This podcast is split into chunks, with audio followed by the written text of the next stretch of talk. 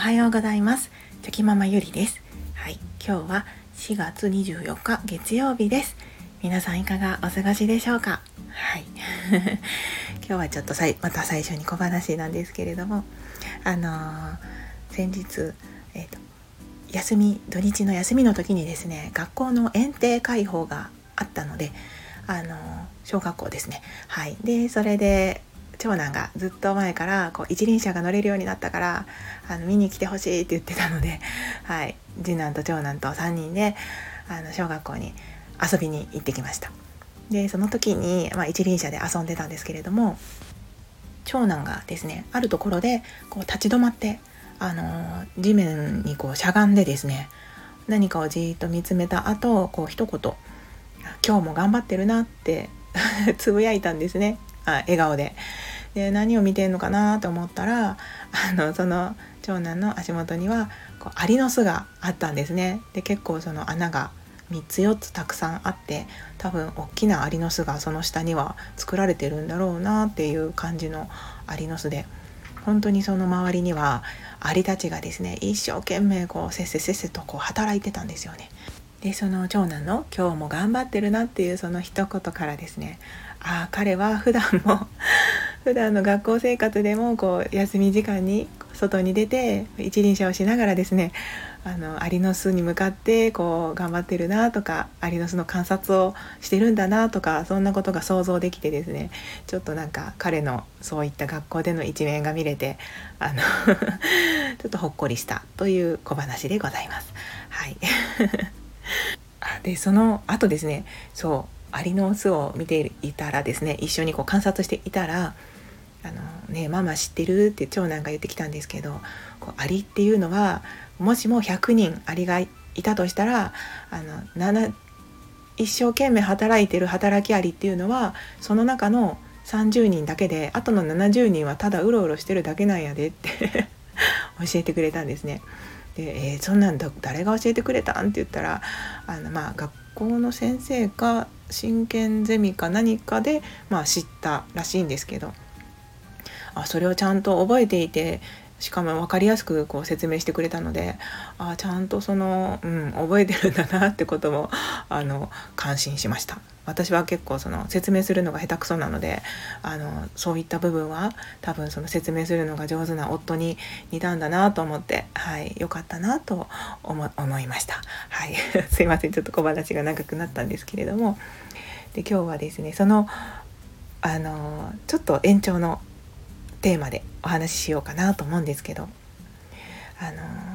頑張ったらいつかできるっていう言葉についてちょっと思うことがありましたので、はい、そんなお話をしようと思います。はい、あの長男と次男と学校に行って、まあ、長男がその一輪車にこう乗れるようになったのでそれをこう見せてもらってたんですけどじゃあ本当にその一番最初見た時に全く乗れなかった長男だけを知っているのであの本当に2ヶ月ぐらいでもうすごく上達してですね自由自在に一輪車に乗れるようになっていましてであ本当にこう毎日学校で休み時間に練習してるっていうのは聞いてたんですけどあ本当に毎日練習してたんだなってことがこう 分かってですねであすごいすごいって言いながらあの見てたんですけどじゃあその年長さんになった、えー、次男がですねあの自分もやりたいって感じでまあ練習するんですよね。でもやっぱりその練習するって言ってもまだあの一輪車に乗るっていう経験も2回目くらいだったので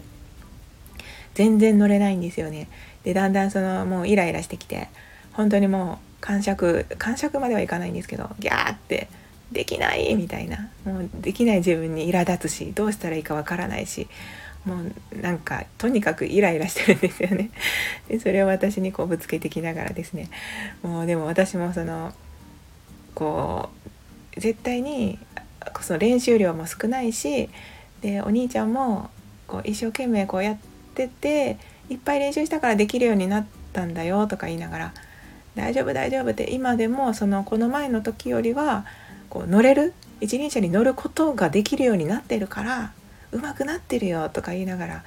励ましてたんですけどでもやっぱ次男はそのやっぱね思う通り乗れないのでしょんぼりしたりイライラしたりしてたんですね。でその時に長男がこう励ましの言葉をかけてたんですね彼に。なんか俺も最初は君みたいに乗れなかった。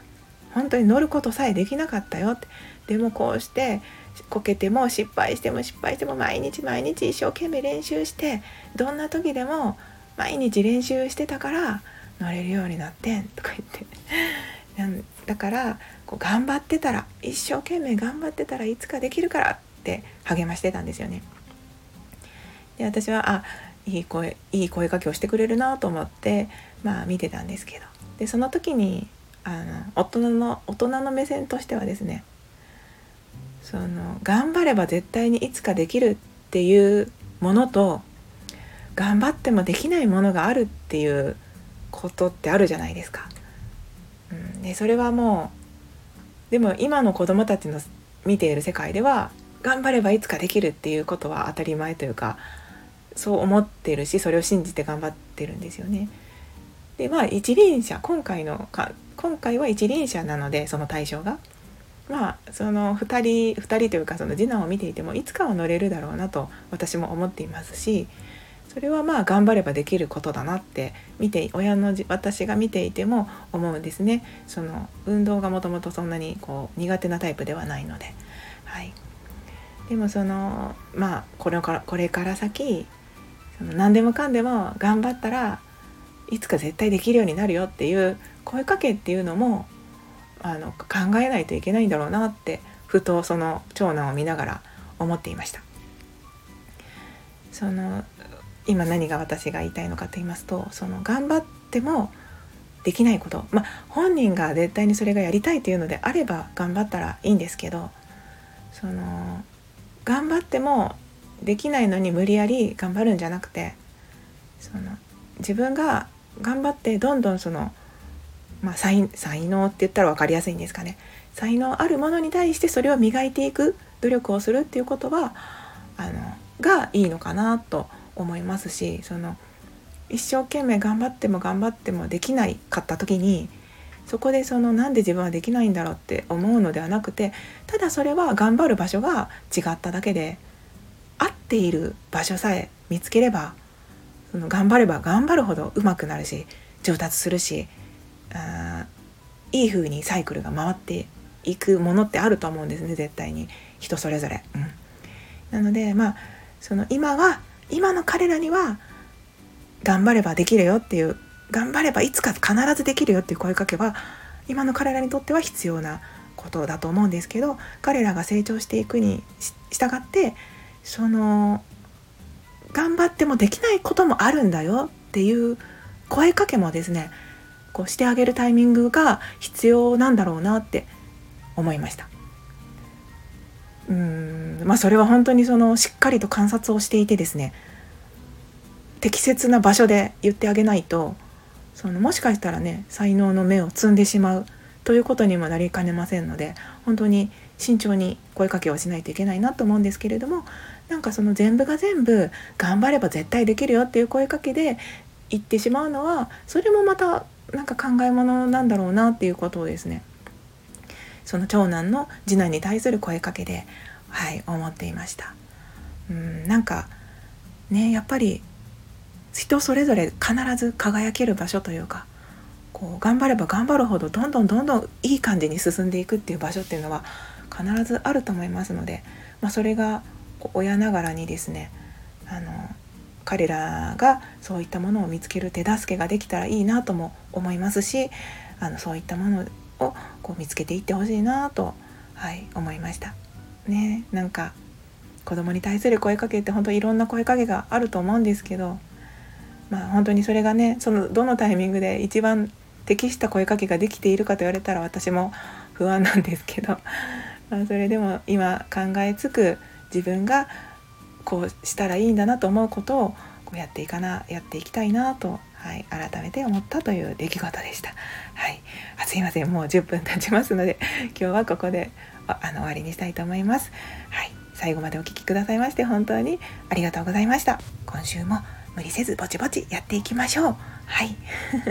それでは昨日より今日今日より明日一歩でも前進。この番組があなたの今日という日を生き抜くための心の活力になれたら嬉しいです。今日も最高の一日をお過ごしください。ありがとうございました。ではまた明日。